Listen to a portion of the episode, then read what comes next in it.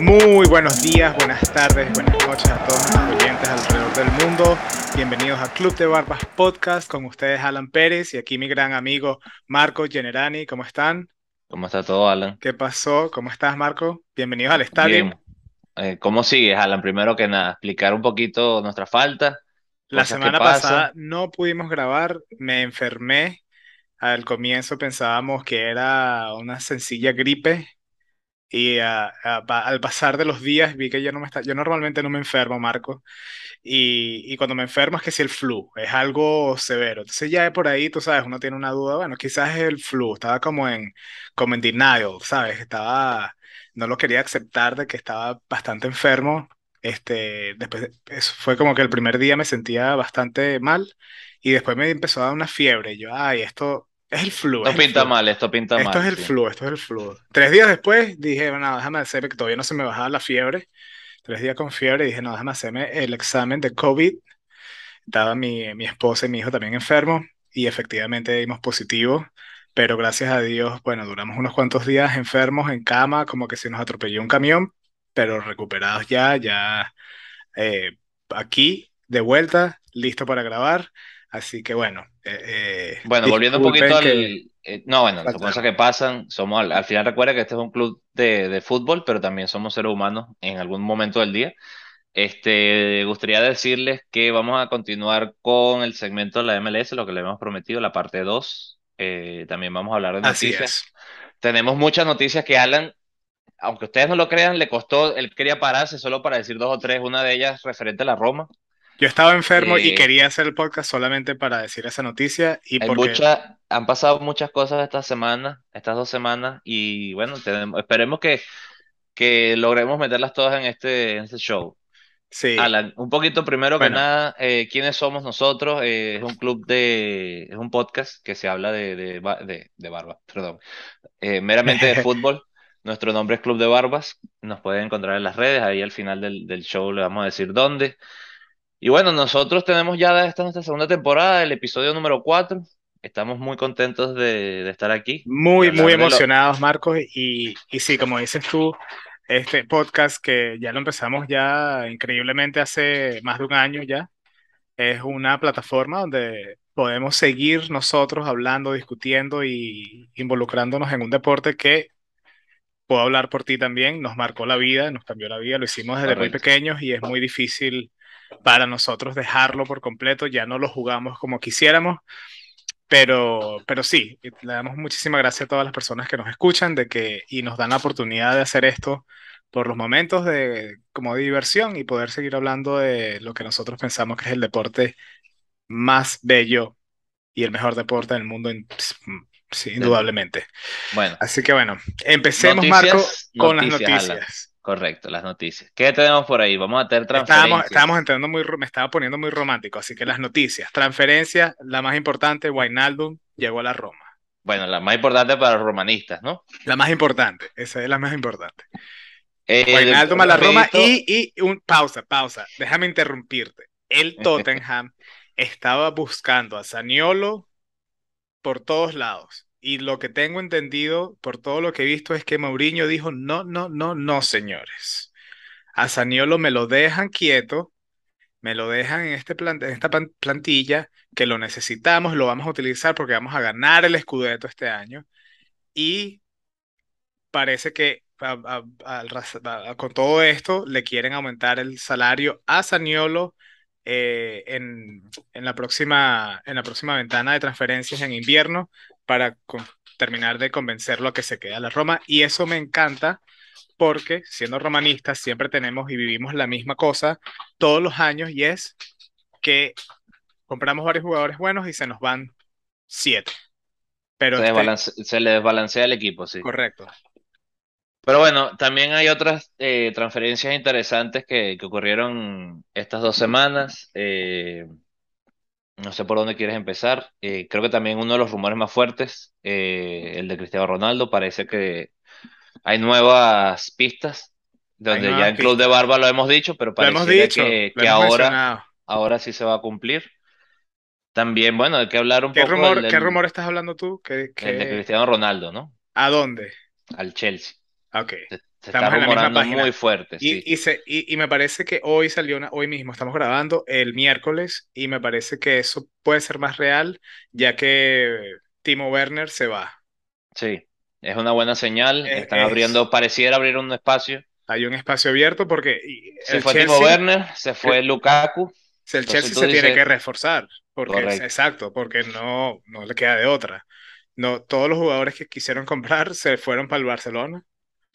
Kounde se fue para el Barcelona, Rafinha, que lo querían comprar, se fue para el Barcelona, Dembélé, que lo estaban mirando, se quedó en el Barcelona, y pues como dices tú, bueno, ya se va Timo, También se dice que Marcos Alonso va a pasar al Barcelona. También vamos a hablar de eso porque el. Barcelona, el Barcelona está entrando, en- ingresando jugadores, ingresando jugadores y está la duda Aquí tenemos, cómo lo van a escribir, cómo van a ya que estamos hacer. hablando de eso, ya que estamos hablando de eso, Barcelona sigue con sus problemas financieros. Eh, Como una persona que ha seguido el Barcelona, estoy dolido y ya lo hemos hablado varias veces de cómo el Barcelona, la, la junta directiva está manejando el club. Me parece eh, demasiado irresponsable, es una falta de respeto, están haciendo cosas que, que no me gustan y están, están mal hechas, están mal hechas, este, eh, a mi parecer, ¿no? Y ahorita dejan a un montón de jugadores, cinco jugadores nuevos que por lo que escuché, Christensen y, eh, y Kessie no a podrían, jugar. podrían, hasta podrían irse. Sí, ese es el rumor que tienen una, tienen una cláusula de salida si no pueden ser este, inscritos. Yo nunca he visto eso, eso, Marcos. Bueno, pero es que este mundo está cambiando, ¿no? Pero yo nunca he visto eso. No sé si hay una, si tú conoces de algo parecido, no, no me recuerdo algo así. De hecho, no sabía ni siquiera, Alan, te voy a ser honesto, que existía una forma de no poder inscribir un jugador. Hasta, ¿qué será? Lo del Messi. O sea, sí, no sí, me había enterado de esa regla y ese digo, problema solamente lo ha tenido desde que tengo Barcelona. memoria. Este, este problema, no sé si nació con el, con el fair play financiero, no sé si nació con los últimos años en toda la pandemia, pero lo que sí te puedo decir, yo nunca había escuchado de este problema y sobre todo, solamente le he escuchado este problema al Barcelona. O sea, las cosas tienen que estar muy mal llevadas para que esto Muy esté mal. así. Y sin, sin contar solamente lo, estamos contando nada más el tema de las transferencias. Ahora hay otro tema que pasa como detrás de la cortina que, que si te pones a investigar también es, un- es como una alarma, una alerta roja, y es de que siguen vendiendo acciones de todo y derechos de todo. Eh, siguen vendiendo derechos de televisión y de radio para otros países. Está- eh, se están quedando sin acciones básicamente y están vendiendo porque el dinero la tiene que, le tiene que llegar de algún lado. Y el y rumor más extraño, eh, creo que fue el dueño de, ¿dónde es que estaba Rafinha? El Leeds. Creo que el dueño de Leeds. si No, me- no, no, no me quiero equivocar, pero creo que el dueño de Leeds salió diciendo que si no le pagaban el dinero de Rafinha al comienzo de septiembre, que podía dar una información, este, una información caliente del Barcelona a la, a- al público. mira, yo Un viéndolo, yo drama soy, raro. yo soy aficionado al Barcelona. He visto eh, no- nada parecido, obviamente, porque ya son escalas de otro nivel, pero cuando pareciera que están vendiendo, o sea, te digo, creo que esto fuera un programa de televisión te digo, pareciera un scam, que están preparándose para, para hacer un scam. No sé cómo sí, quieras sí. decirlo, o sea, de- Una, una, se eh, me fue la palabra en español.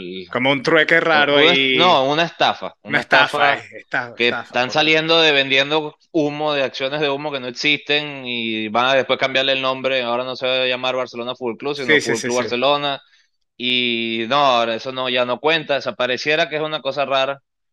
Está raro. Espero, espero equivocarme, pero bueno, eso va a ser también parte del, del, del show. No nos queremos tampoco meter tanto dentro. El Real Madrid acaba de ganar hace un par de horas este, la Supercopa de Europa. Sí, ¿viste el partido? ¿Pudiste verlo? No, no lo pude ver. Eh, bueno, también les digo, yo como jugador, hoy tenía una cita de hacerme el MRI en una de las rodillas, me hice daño jugando fútbol, son cosas que pasan. Eh, me la cancelaron 15 minutos antes de, de llegar, pero bueno, eh, son cosas que pasan y al final de verdad no, no coordiné para, para ver el juego. Sí lo leí la sinopsis, vi que el Madrid fue puro Madrid, lo que se esperaba. Ojo, ojo. Fue, fue Madrid, sí, pero porque el Madrid está imparable todavía. Eh, sigue, está continuando como terminaron la temporada pasada. Ujú. Y quizás hasta mejor, porque veo que el equipo tiene más química, no sé. eh, a mí siempre me sorprende el Frankfurt, ver el Frankfurt jugar. Tuvieron chances, tuvieron oportunidades, es más, tuvieron oportunidades antes que el Real Madrid. Yo sí pude ver el juego, pero es que el Real Madrid, como es un equipo completo, Courtois es- está, pero, Bueno, pero siempre. pero es que imagínate, Pero es que ya no podemos seguir hablando de Courtois de que es un milagro. O sea, este es su no, no, no, nivel. no, está a un nivel O sea, intocable como para arquero. él es como cuando Te digo, Casillas nos acostumbraba todos los fines de semana a hacer cinco milagros. te No digo, hablábamos de los milagros de Casillas porque era Casillas, es normal. O Buffon. digo, es el mejor arquero ahorita en el mundo. De este momento sí, De en duda. este momento, el mejor arquero, no me, ni me duele decirlo, increíble. Eh, los chances que tuvo Frankfurt, básicamente goles. Tuvieron varios así. Y, y tienes a Courtois en la arquería, o sea, tienes, tienes a dos arqueros ahí. Eh, Pero bueno, es que, es que, pero no Y es eso le da chance, tú mantienes eso, es, es la ley del fútbol. Si nos hace, te, lo, te los ves meter. Tienes un arquero como Courtois. El otro equipo, eh, eh, el equipo no puede meterte goles. Y después tienes a un delantero como Benzema. Tienes un ataque con Vinicius Junior. Hoy este eh, Valverde jugó incre- Pero que va creciendo bien. eh. Eso es muy Luego importante. Los lo, cambias y metas a este muchacho joven, este, ah, pues, Camavinga, su- Camavinga. su- Me- metes a Camavinga que Camavinga, o sea, no, no, no, tienen, tienen muy buen plantel tiene muy buen plantel, y sí. bueno, vamos a ver qué, qué pasa con la, la liga. Yo la veo suave para el Real Madrid, honestamente, al menos que el Barcelona pueda involucrar a todas las transferencias que están comprando y hacer todo Y que tengan plan. un plan, que tengan un plan de Sí, sí, crecimiento. que, que porque eso, cuando yo veo al Barcelona jugar, no tienen esa química, son jugadores nuevos, no tienen ese, esa, no sienten esa, ese peso en la camisa todavía, no sé, cuando tú ves un Real Madrid-Barcelona de antes que se peleaban, tú ves a esos jugadores que son nuevos, les, les, les debe tomar un poquito de tiempo, ¿no? Meterse en esa, en esa cultura.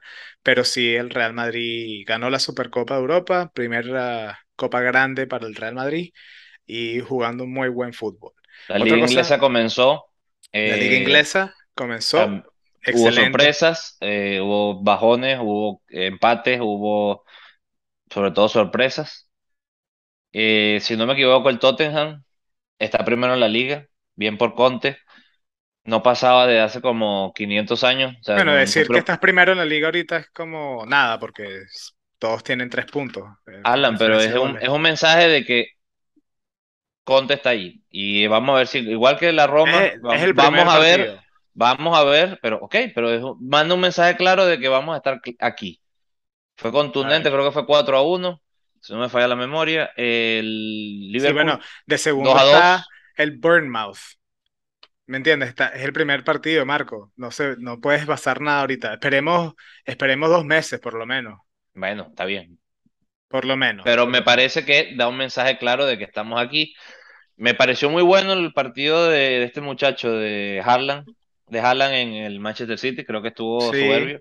El gol, el, no el penal, el otro gol Es más, veo, veo la evolución de Pep Guardiola con la llegada de Haaland y Era utilizando un 9.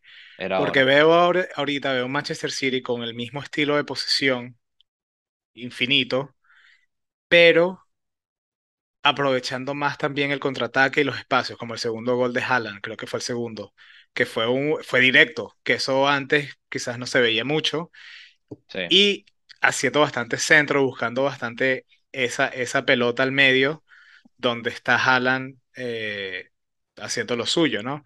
Y eso me parece interesante, creo que sí vi un cambio en el Manchester City. Me, gustó mucho también Darwin Núñez para el Liverpool. Me parece que estuvo brillante también. el, el gol que hace el centro de. Ay, se me fue de Salah. Me parece que estuvo. Va a ser una buena dupla, porque Salah se mete bien y él encuentra el, el último toque. Me parece que es un centro delantero muy interesante. Creo que Luis Suárez le va a costar ser titular en Uruguay en, el Mundial. Tiene que prepararse porque Darwin está, está para otras cosas. Sí, sí. Y bueno, yo no creo que ya Luis Suárez sabe dónde está también, ¿no? Él no está Claro, con... es un buenísimo problema. O sea, me imagino esos tres atacantes que va a tener Uruguay, Cavani, Uru- eh, Luis Suárez y Darwin. Y qué Si bueno no para nada, Uruguay que tiene un, un delantero nuevo, joven, Sí, porque de paso tienen para como com- 15, como 15 años jugando juntos. Yo no me acuerdo otra dupla de... Dime otro delantero uruguay que no fueran eh, Forlán, Forlán Cavani y o Forlán y Forlán antes, antes jugaba Forlán antes de eso desde los primeros mundiales que Exacto. ganaron, que ganó Desde Uruguay. 1900, el no- casi que ganó en 1932 el, el Exacto. Mundial Forlán. Exacto. Eh, otro aquí, una gran sorpresa y todo el mundo estaba esperando a ver qué pasaba con este equipo, era el Manchester United, con el Brighton. eh, se, se En esperaba casa. en casa, la expectativa, eh, nuevo entrenador, una nueva temporada, ¿sabes? Uno de los equipos más grandes del mundo, eh, más popular, por decirlo así. eh, Mira, Alan, te voy a hacer una pregunta. Y, no me, y parece que no ha cambiado nada, nada, nada antes de este partido, antes de este partido yo te digo, eh, es difícil a veces pensar de que un partido puede eh, dictar el resto de la temporada, pero te voy a decir una cosa, ¿qué hubiera sido? El Brighton gana al Manchester y en, en casa.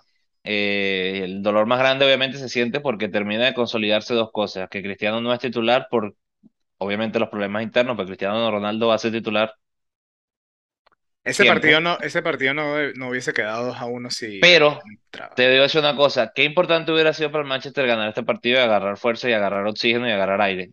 Ahora lo pierde y ahora te digo, si quedaban dudas, Cristiano Ronaldo no sigue en el, en el, en Manchester United. No.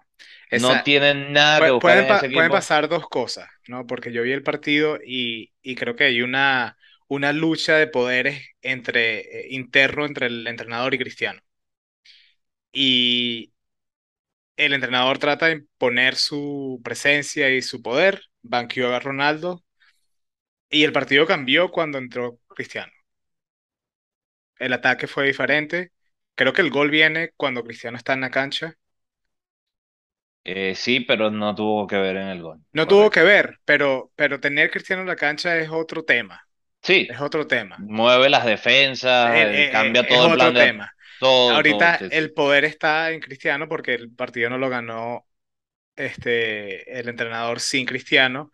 Y ahorita es, es bueno, es decir, bueno, sí, tienes un, tienes una, un rol más importante en el equipo Cristiano, quédate.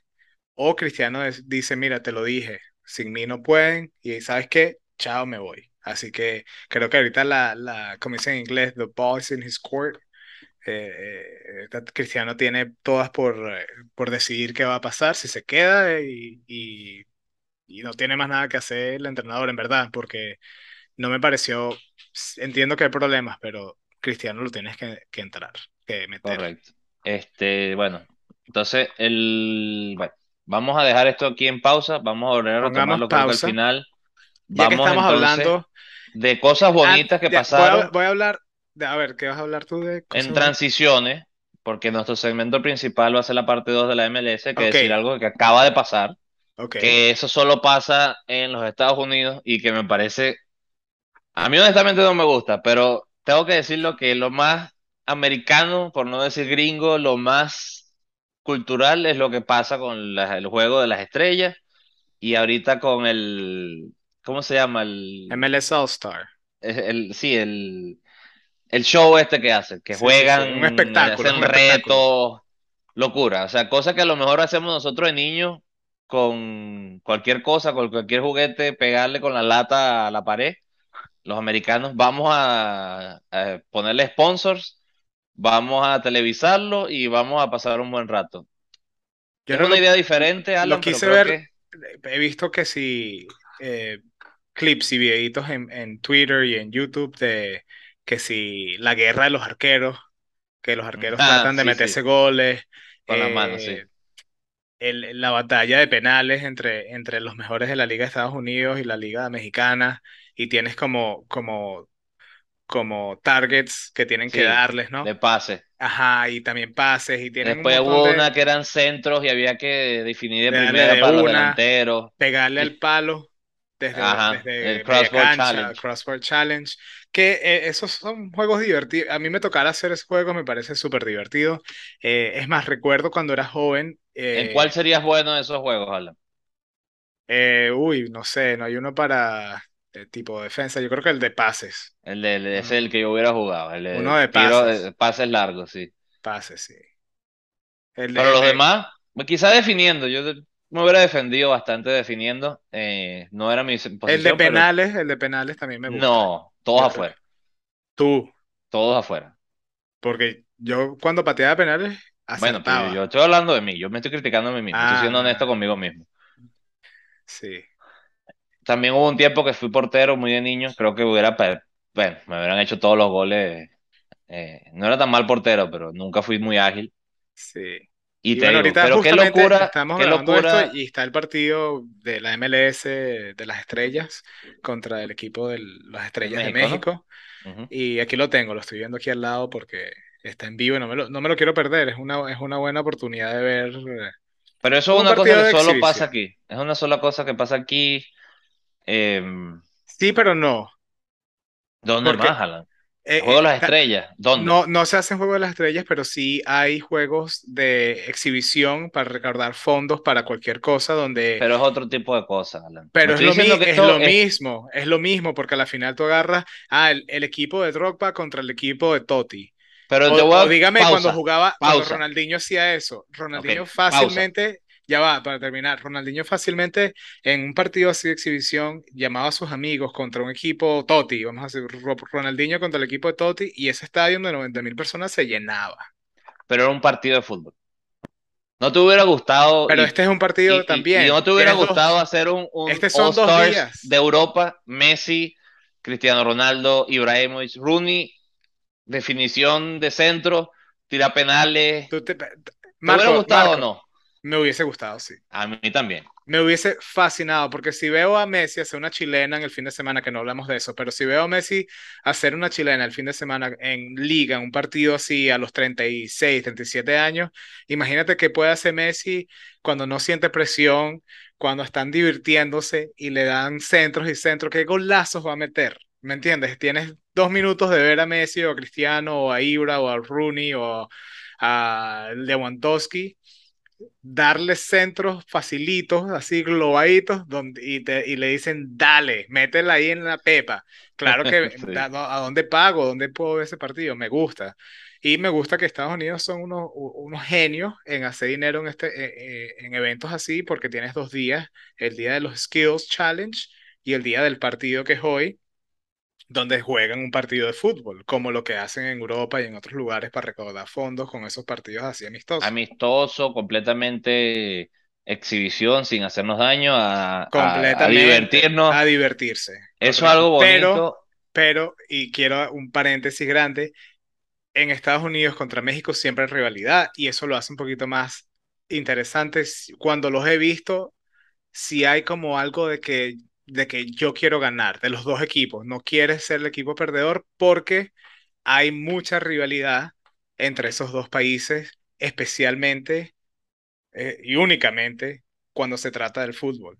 Claro, también hay que poner este el, el paréntesis, como dices tú, como hemos venido a decir, hay que también entender el punto de vista de los equipos, porque te, te puedo poner este ejemplo. Vamos a hacer el equipo de Cristiano y el equipo de Messi, no retirados, sino vamos a hacernos esta idea de que existe el, el, el All-Star de Europa. Y entonces, bueno, Messi empieza a elegir a sus favoritos y Cristiano a sus favoritos y tenemos ahí 22 fenómenos con 10 más en la banca que son otros fenómenos. Pero tú te tienes que imaginar el primero que se va, se va a jugar, como dices tú, a jugar a algo porque no van a querer perder. Ajá. Pero entonces imagínate, los equipos tienen que estar con esa taquicardia de las lesiones, de que no pase nada, de que sus mismos jugadores no se peleen. Y entonces también me pongo a verlo y dice, ok, es un riesgo grande, porque sobre todo si hay una lesión en esos partidos, Claro, mortal. claro. Mortal porque te dices, no, o sea, el- no valió Peligroso, la pena. peligroso. Eh, sobre todo porque, como tú mismo dices, uno se lo toma, y me disculpan la palabra, a joda, a, a echar broma, a La pasar un buen rato. A- entonces te tiraste a hacer una chilena y te pegaste en el cuello y, ay, adiós, adiós temporada, estás seis meses con, Sí, sabe o Dios. ni siquiera O, tan, o tan te, o te engancha la rodilla, Sí, como sí, me pasó sí. a mí jugando el otro día y, y adiós. Facilito. sea, tienes que tener mucho cuidado. Pero bueno, eh, sí, ya, Sin ya. embargo, el punto de vista económico es muy bueno, porque la recaudación para la MLS, pues eso tiene que ir directamente a la liga, tiene que ser Y bueno, mira, Y espe- club de barbas que, espectadores, que es el, espectadores, el porque para entrar ya en tema, y ya lo mencionamos la semana pasada, la MLS sigue creciendo. Sabemos que ya es, es una de las ligas más jóvenes en el mundo.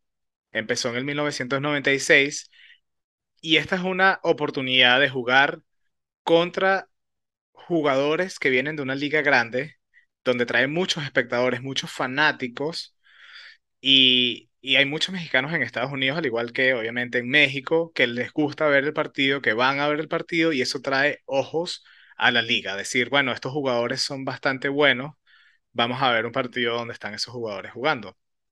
Así que eh, entrando ya al tema, Marco, vamos a, eh, la semana pasada hablamos sobre un poquito de la historia, hablamos sobre los equipos que han ganado y muchos de los jugadores estrellas y jugadores grandes conocidos que han llegado a la liga de la MLS como Beckham, hablamos del Beckham Rule, que es el, el, el PD, eh, Player, Designated DP, Designated Player, eh, Ujú. jugador designado de los, de los equipos, pero nos quedamos cortos y no pudimos hablar sobre eh, datos interesantes y a- una parte del tema que quiero hablar bastante, que es que Estados Unidos tiene ahorita muchos jugadores jóvenes y, por ejemplo, ahorita que estábamos hablando de la liga de la Premier League, eh, hay un jugador que se llama Aaron, eh, Brendan Aronson, Sí, está jugando en el Leeds, muy bueno. muy buen jugador.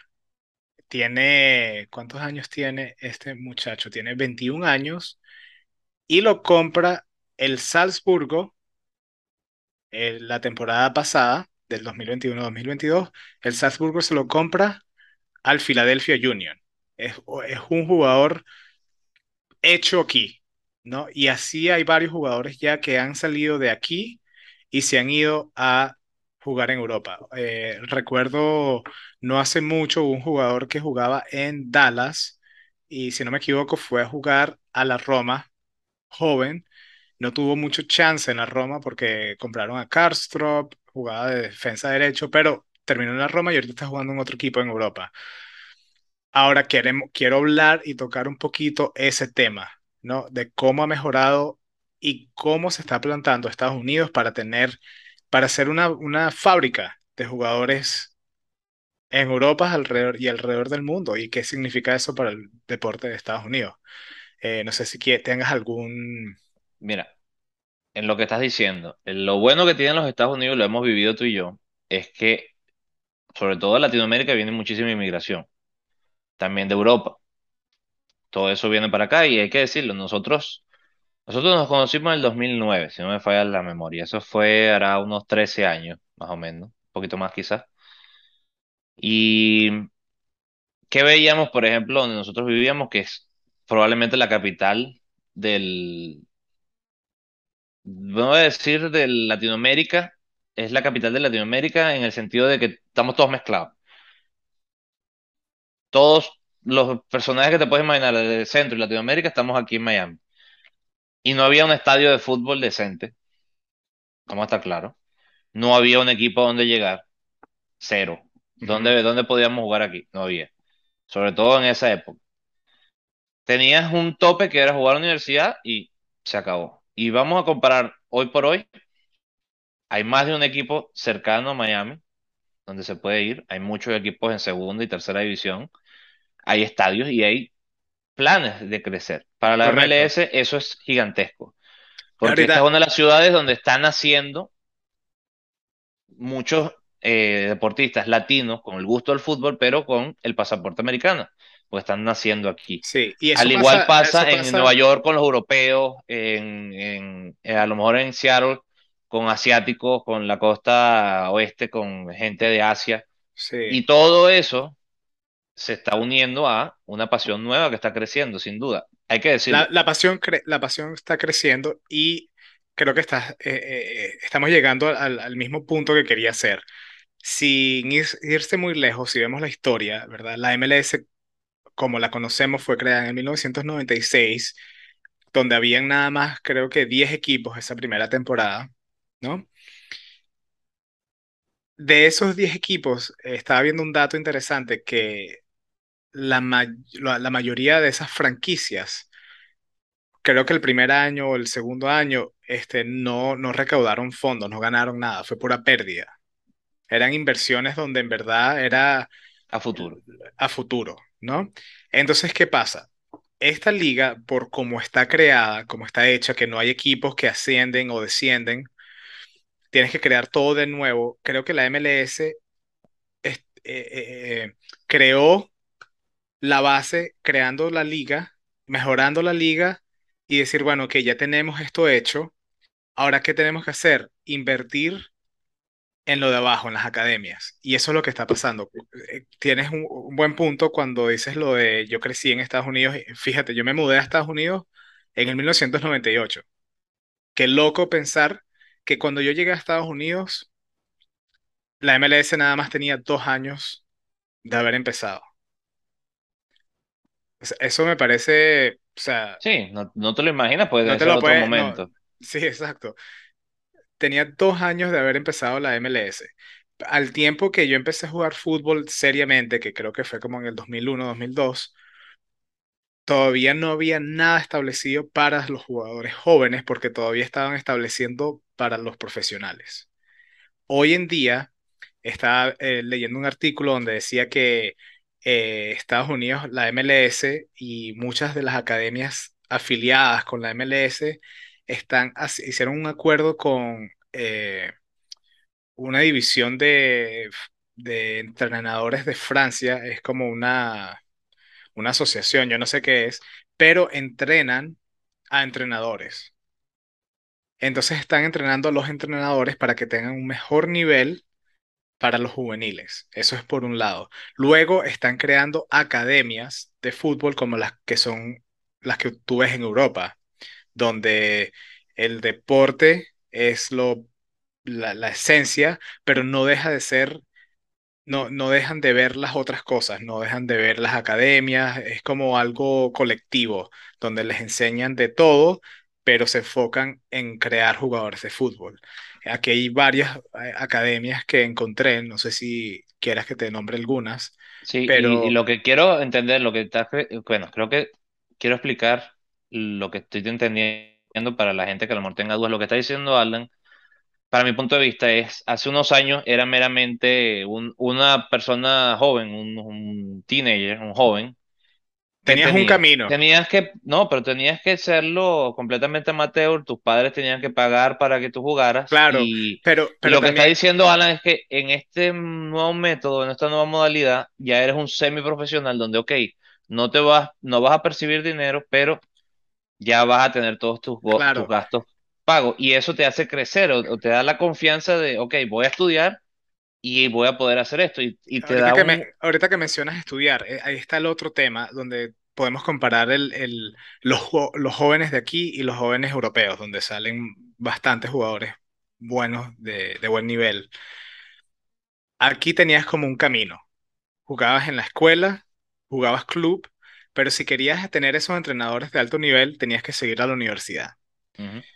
Cuando sales de la univers- universidad tienes que 22, 23 años.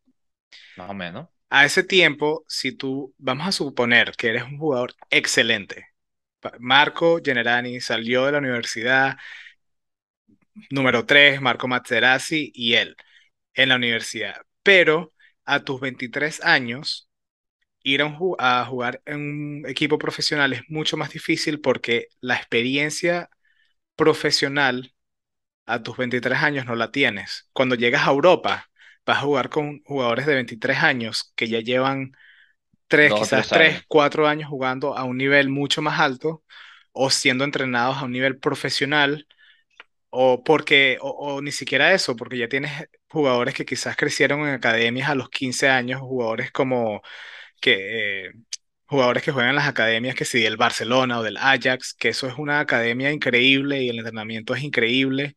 Cuando ya tú llegas a, a tus 18 o 20 años, ¿Me entiendes? Tu experiencia es completamente diferente que alguien aquí en Estados Unidos.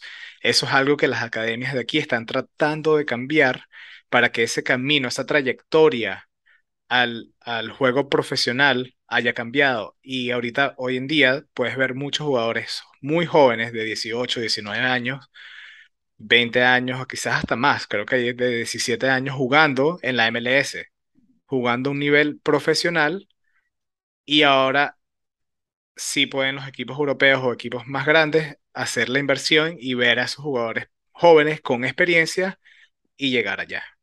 Correcto. Y a lo que iba con tu punto, hay, hay deportes, sobre todo aquí en Estados Unidos, donde si tú no tienes cierta capacidad económica no puedes jugarlos.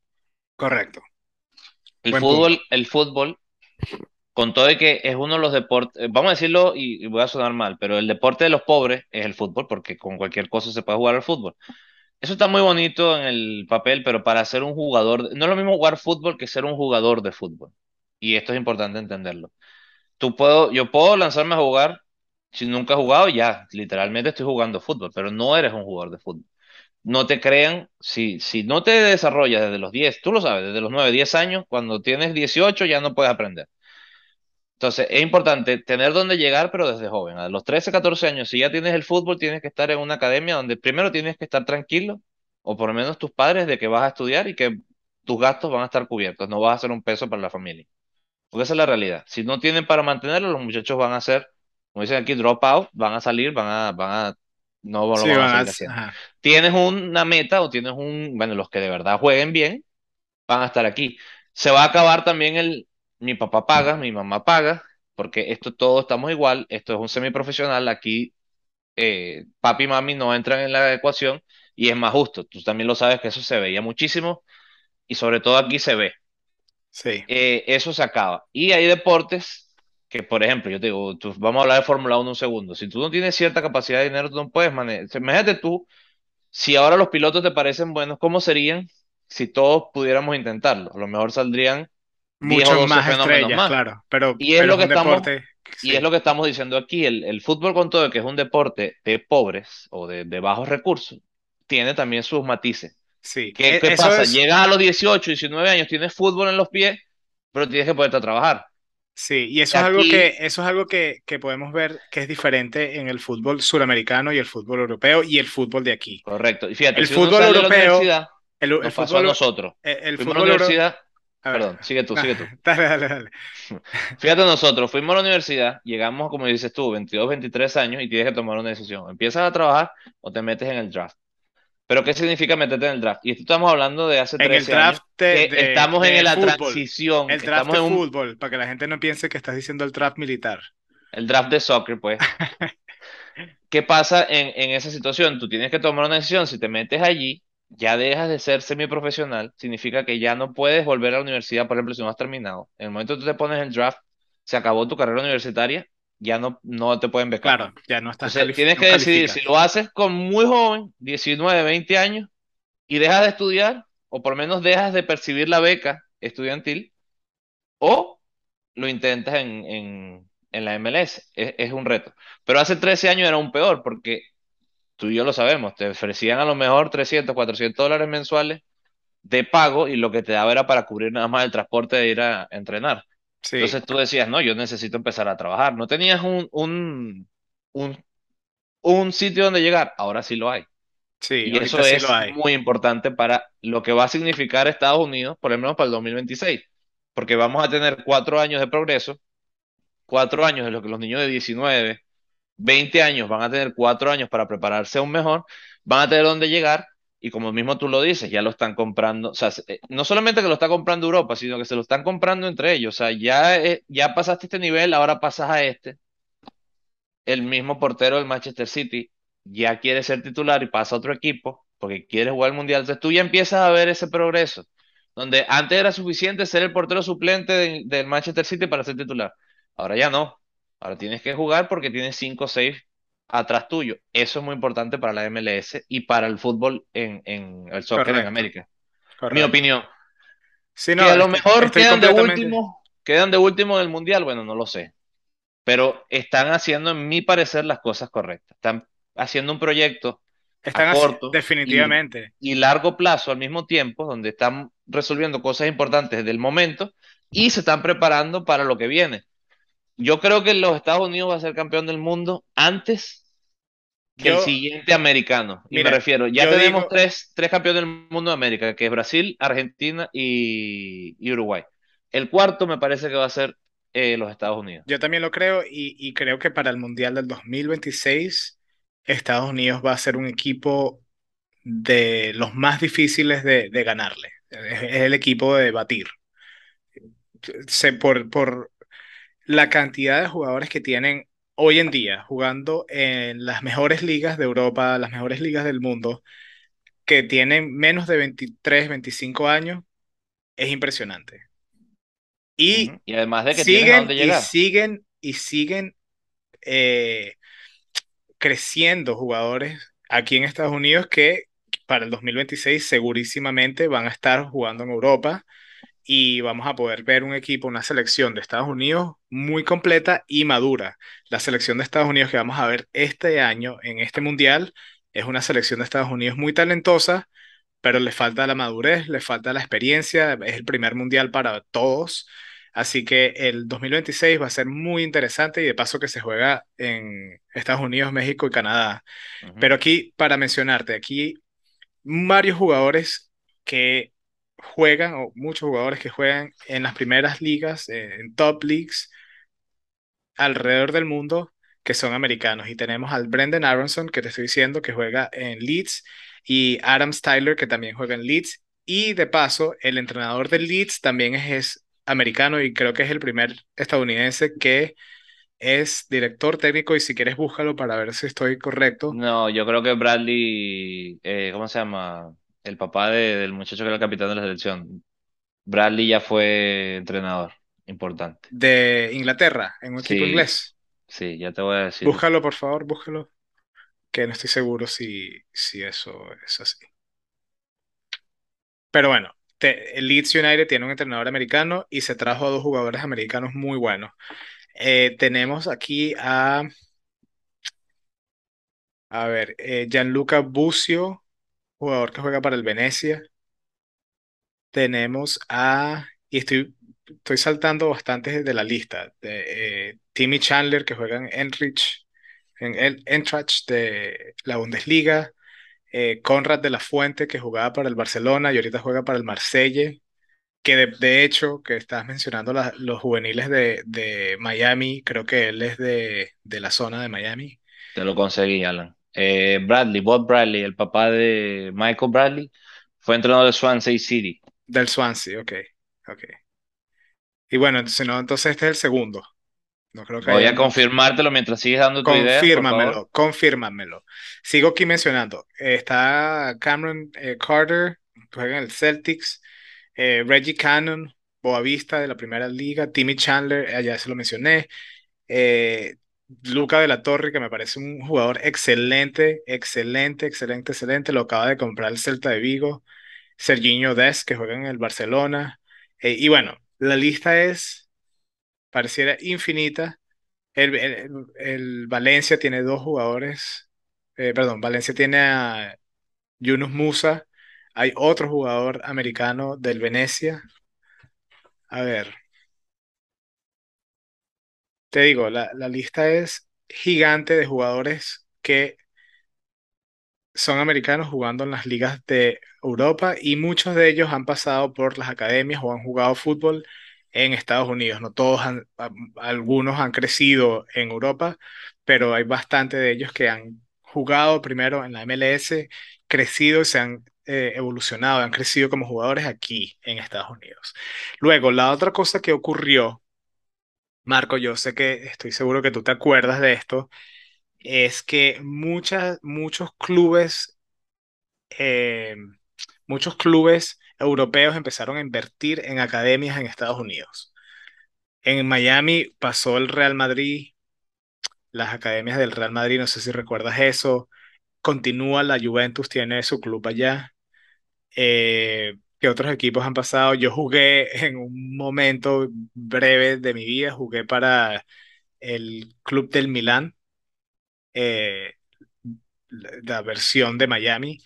donde, bueno, no, quedé muy descontento. Había muchas promesas de que te iban a llevar a Italia y había un montón de cosas. Obviamente no pasó nada de eso, pero eh, muchos de ellos empezaron a invertir en, en, en el fútbol de acá, muchos clubes. Y uno de los de las academias más grandes y mejor de aquí de, eh, de Estados Unidos es en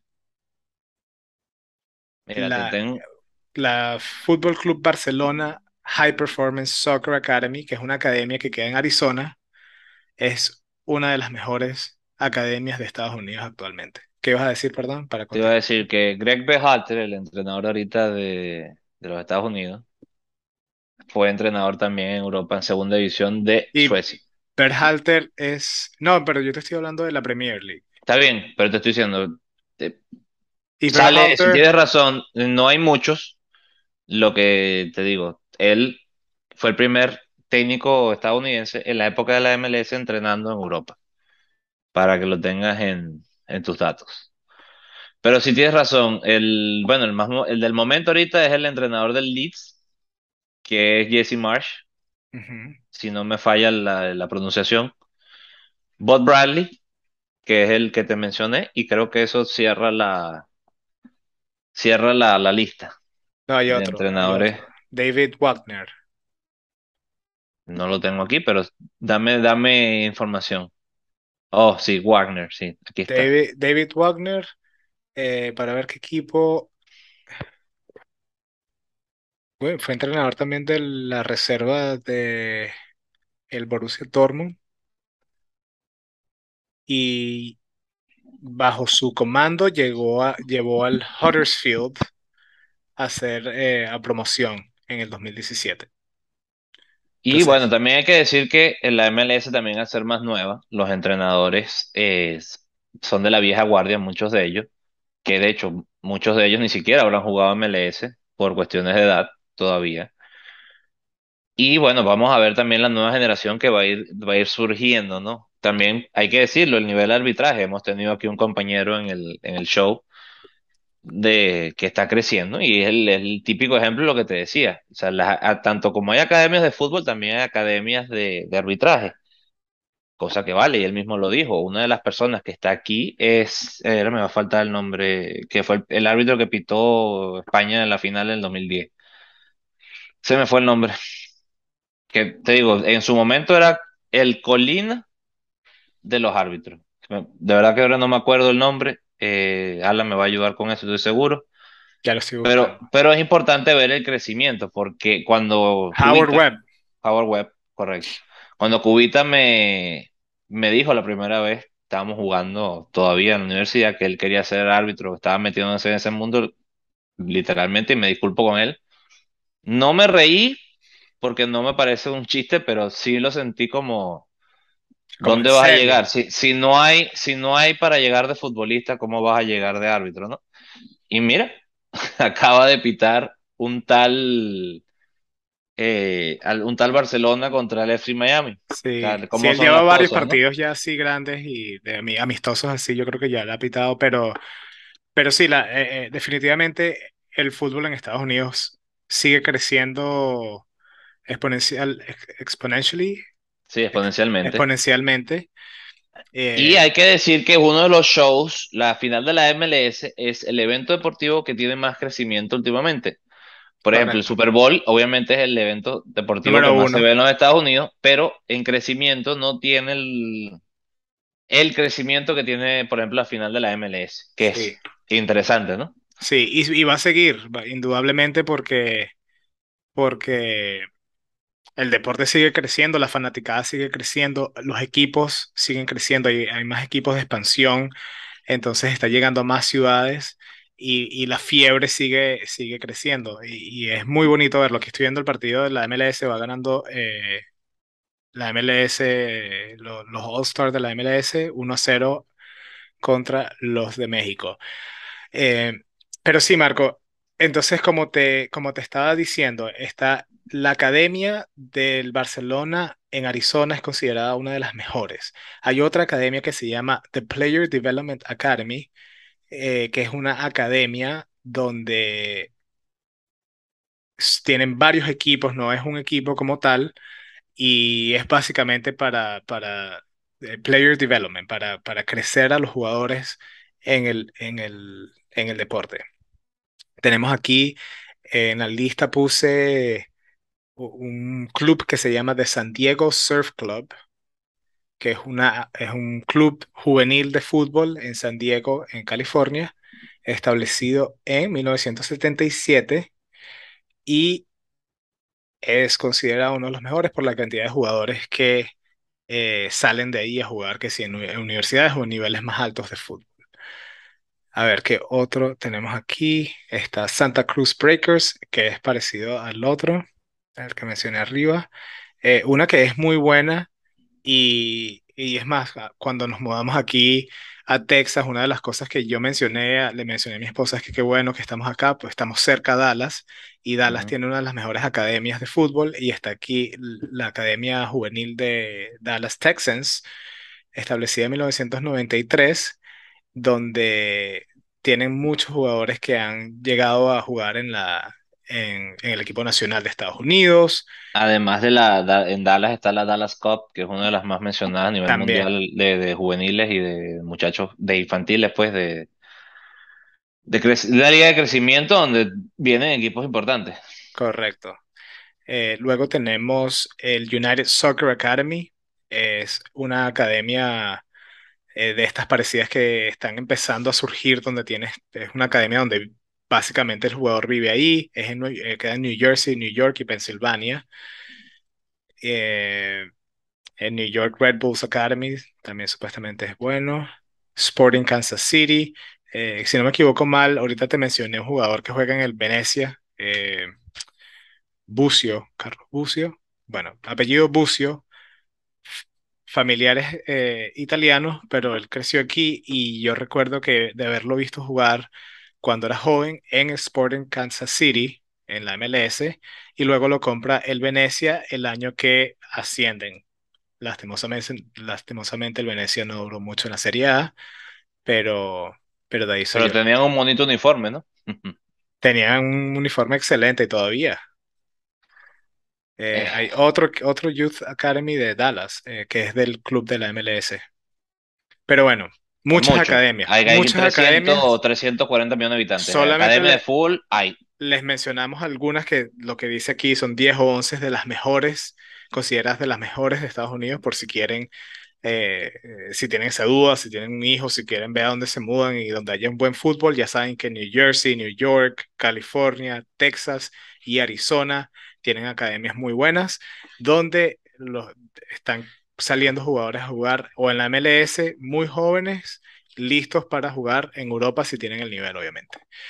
Y bueno, Marco, Creo que en este eh, segmento de la MLS podemos darlo por... Falta una cosa, no sé si tú tienes algún dato interesante de la MLS que no hablamos la, la última vez, no te comenté lo del que era el crecimiento, el, el- el- la final, que tiene uno de los crecimientos más grandes de, Ok, de- de audiencia en el, en el país. ok. Hay que también decir que a nivel de asistencia, creo que eh, porcentualmente podemos competir con Yo, Argentina o con yo te, Brasil. yo te tengo un dato aquí interesante. A ver, esta es una pregunta trivia rápidamente. ¿Cuál fue, según esto, el primer jugador más valioso de la MLS?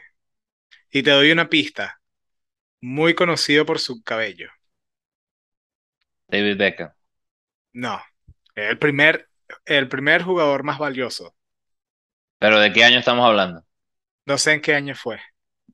Eh, Scobie Jugaba, Jones.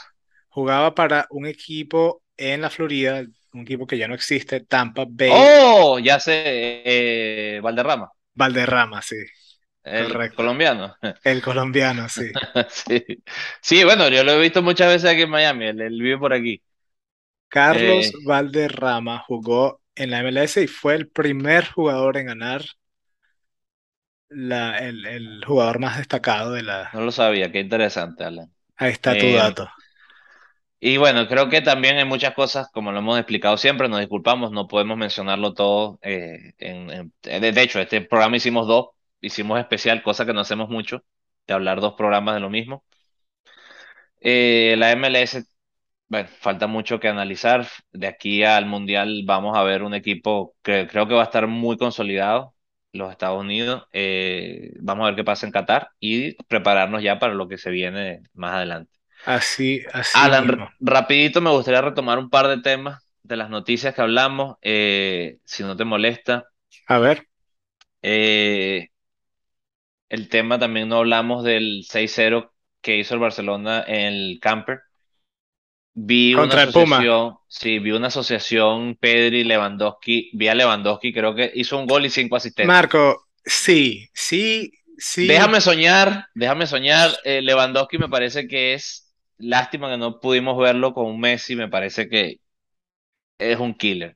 Creo que es tan bueno o, Marco, quizás más Marco, que Suárez. sí, pero estaban jugando contra un Pumas que tenían a Dani Alves jugando en el centrocampo como de mediocampista de contención atacante.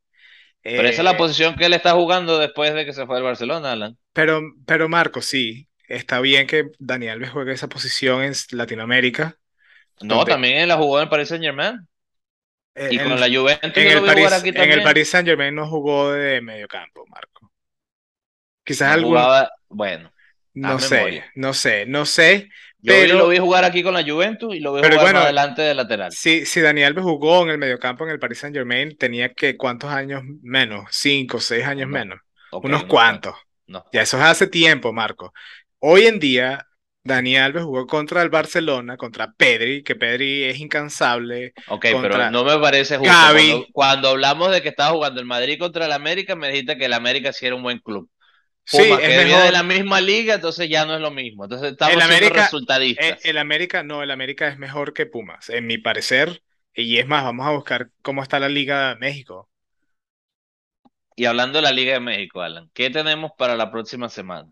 Danos un poquito de ese, de ese preámbulo, de qué tienen que prepararse. Perdón, dame un segundo. Ok, Pumas en el clausura, para ver, apertura, ¿dónde está el Pumas? No lo veo, está de décimo. Y el, Y, el América, América peor, de 14. entonces. Pero me parece que el América juega mejor. Bueno, pero es que esto es, Los vi de, jugar, bueno, pero bueno, pero hay que, hay que soñar un poco también como aficionados, no puede ser todo pesimismo. Vamos a olvidarnos un poquito de las finanzas. En verdad creo que tienen un muy buen plantel. No quizás como el de Guardiola, pero pues, hay para, hay para ver buenos estoy juegos. de Creo, acuerdo, pero pienso que fue un partido amistoso contra Pumas y, y no me quiero, no me quiero hacer, no me quiero emocionar y, y después que esto sea un desastre, ah, bueno, está pero, pero bien, un está buen bien. 6 a Está 0. siendo, con- está Estoy siendo, ¿cómo se co- dice? conservador, conservista. Exacto. Exacto. Estoy, Mira, yo quiero esperar el primer partido de la liga y los quiero ver ahí. mira, también te voy a decir una cosa. Este, el tema de, de John. Creo que esto también está. eh, El Barcelona está en este momento, mi punto de vista, siendo primero en muchas cosas, ¿no?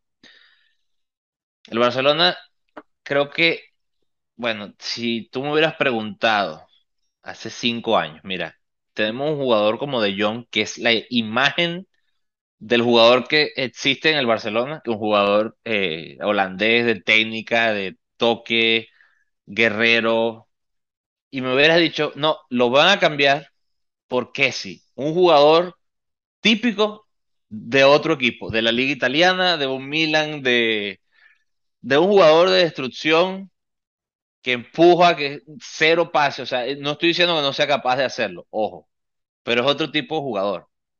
Y hoy por hoy está pasando en el Barcelona. Como está siendo pionero en, en, muchas cosas que teníamos años que no estábamos viendo. Sí, eh, bueno, eso todo es eh, eh, tema de, del entrenador. Que, que, ¿cuál es el plan de Xavi con Kessie? ¿Cuál es el plan de Xavi con De Jong si se queda? No lo sé. Eso todo. Mismo, el mismo vendieron ahorita a Ricky Puig para, el, para la MLS. Galaxy, para el LA Por Galaxy, sí. ejemplo, estábamos hablando de eso. Ricky ¿Cuándo Puig tú te hubieras joven. imaginado un chiquitín con el número 6 de Xavi, que era supuestamente uno de los nuevos superpromesas, y no sale por la puerta de atrás Sí, para entrar un jugador como Kessi, un jugador como cuál, Alan, como Dembélé, que, que no viene de la cantera, ha estado lesionado, se ha quejado 50 veces y es el que se queda y el que se va, el que ha estado desde chiquito.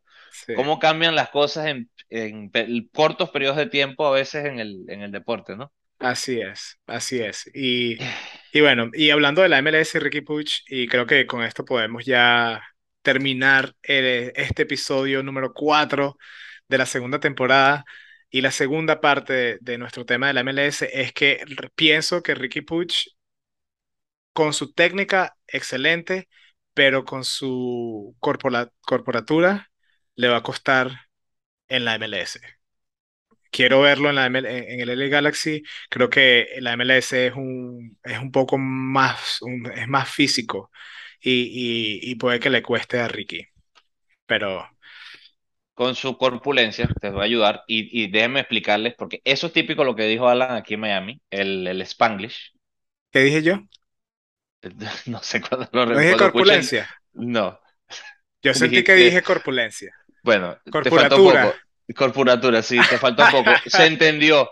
Pero lo que te bueno, quiero decir con eso, para aquí que lo he dicho, aquí lo he dicho. Para que lo di, vine, para que entiendan. Estados Unidos en el 98. Tengo Pero para que, para que lo entiendan, Alan es el ejemplo clásico de lo que él estaba explicando. Un muchacho que le gusta el fútbol, de familia italiana, nacido en Venezuela, que le gusta el deporte y viene aquí y se siente identificado con los Estados Unidos. Si a nosotros nos pasa, yo, yo soy un caso peor, yo vine a los 18, él vino más, más muchacho que yo, y yo me siento identificado con los Estados Unidos. O sea, yo tengo tanto tiempo vivido aquí como, por ejemplo, viví en, en Venezuela, casi, o sea, de, de, de recordar, porque uh -huh. tengo 14 años aquí, 18 en Venezuela, pero de recordar, creo casi que recuerdo mismo. lo mismo.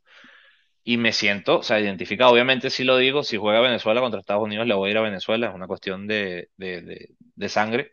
Pero me gusta que los Estados Unidos, de, me dolió cuando fueron al Mundial y te digo, o sea, creo que yo me sentí y creo que te pasó a ti el, el Mundial pasado. No fue Italia, no fue Estados Unidos y no fue Venezuela. No sabía yo, que. Yo no sabía bajo qué, de qué piedra meterme, ¿no?